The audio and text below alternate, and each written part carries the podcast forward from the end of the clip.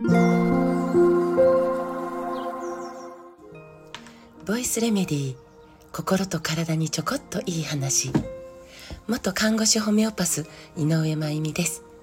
え今日は兵庫県にある、えー、玉木新芽さん。播州織でとっても有名ですね。でお話をさせていただきます。今日はねとっても楽しみなんですけど、えー、高野博之医師。ドクターと、えー、コラボ企画になっているんです。テーマは自分を整える。なんかいい響きですね。自分を整える。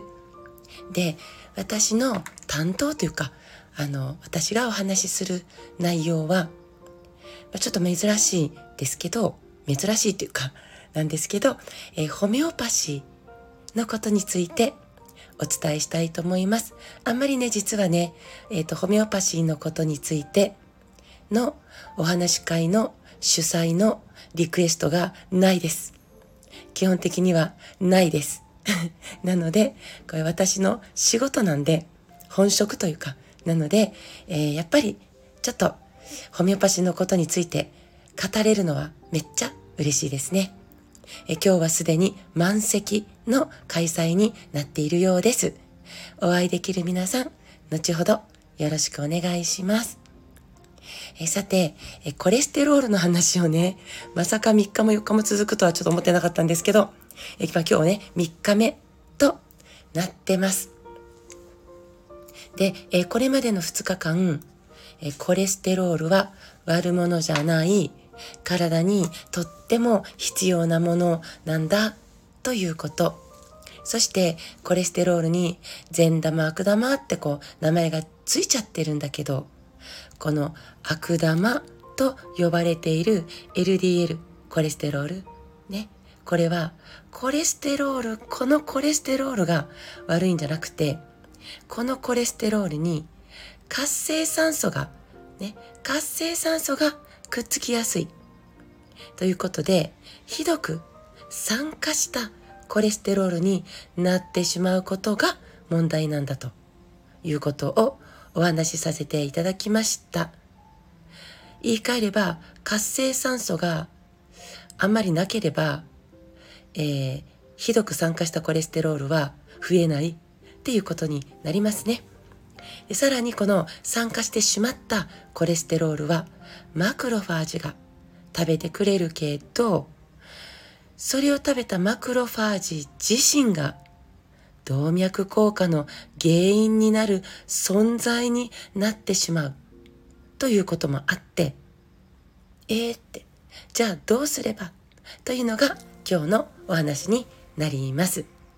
もうねこれは一言ね、酸化を、酸化を、えー、促してしまう食品を減らし、ね、酸化を防ぐ食品を普段から取り入れましょうにつきますかね。でも、えっ、ー、と、その前提として、暴飲暴食はやめようか。とにかくよく噛むこと、咀嚼、ね、心がけよっか。そして、あ、お腹すいたっていう空腹の時間を作ろっか。そして、肝臓をいたわることを意識する。ね、これ、もう大前提として大事ですよね。このコレステロールそのものは肝臓で作られますから、まず質の良いコレステロールを肝臓で合成できるように肝臓をいたわる。肝臓に無理をさせない。まあ、ついつい取りすぎてしまう習慣的にね、カフェインとかアルコールとか、ね、そしてインスタント的な、まあ、添加物の多い食品の取りすぎとか、そこにちょっと気を使うだけでも体は確実に変わってくるから。はい。そして酸化したコレステロールが血管にくっついて血管が細くなったり詰まったりもするんですけどこの本来のコレステロールって血管の傷をね、活性酸素とかがね、あの、傷つけて回っていくんですよね、細胞を。その血管の傷を治す役目が本来コレステロールにはあります。だから血管の傷を起こしやすい食べ物を減らすこと。ね。これが普段から、えー、心がけることができるだけでかなりいろんな問題を防げるし改善できると思います。このね、血管が傷ついて、この傷のできたささくれたところに血管が、ここに酸化したコレステロールがこうガーってこう詰まっていく。それで血管が細くなる。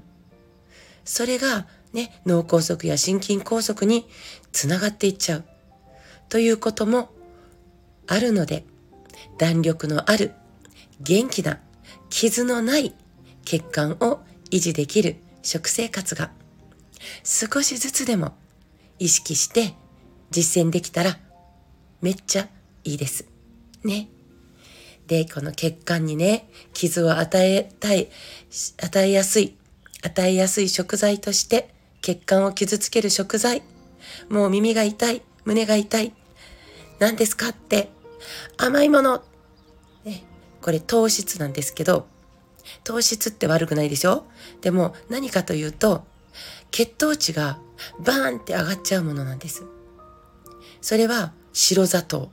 要はね、生成されたお砂糖。とにかく甘すぎるもの。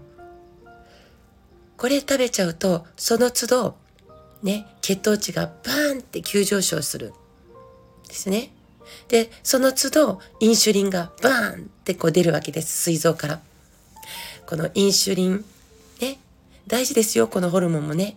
でも、このインシュリンそのものも、多すぎると血管を傷つけちゃうんです。ね。血血糖そのものも血管を傷つけるんですけど、それを回収して細胞に届けようとするインシュリンも血管を傷つけるんです。まあ、どちらも多すぎる時ですね。なので空腹の時にいきなり甘いものが入るっていうのが習慣にならないように気をつけること大事かな。ね。デザートは食後がいいです。食後のデザートっていうことですよね。量も少なくて済むし。でも、おやつ食べたくなりますよね。仕事の合間に、ああ、なんか疲れた。甘いもの食べたい。甘いドーナツ、甘いチョコレート、甘いジュース。ついついイメージします。ね。だけど、おすすめは甘いのが猛烈に欲しくなった時、ちょっとね、一つまみの塩、舐めてみてほしいんですよ。不思議とちょっと落ち着くんですよね。塩。あもちろん塩は必ずミネラルの豊富な生成されていない塩ですよ。食卓園のことじゃないですよ。旅先にね、えー、行かれた時に、旅に出かけられた時、旅先で小さな塊の残る、ね、しっかりとミネラルが残っている塩、未生成の塩、探してみてください。楽しいですよ。私は個人的にとっても好きな塩がアトレトワの塩と漢方塩ブラックです。さて、また明日もちょっとこれ続きが必要そうかなと今ちょっと思ってます。えー、レター機能を使ってご質問いただいてます。えー、ちゃんと読めてますよ。今後お答えしていきますので、少しだけ、えー、お時間くださいね。そして引き続きご質問もお待ちしています。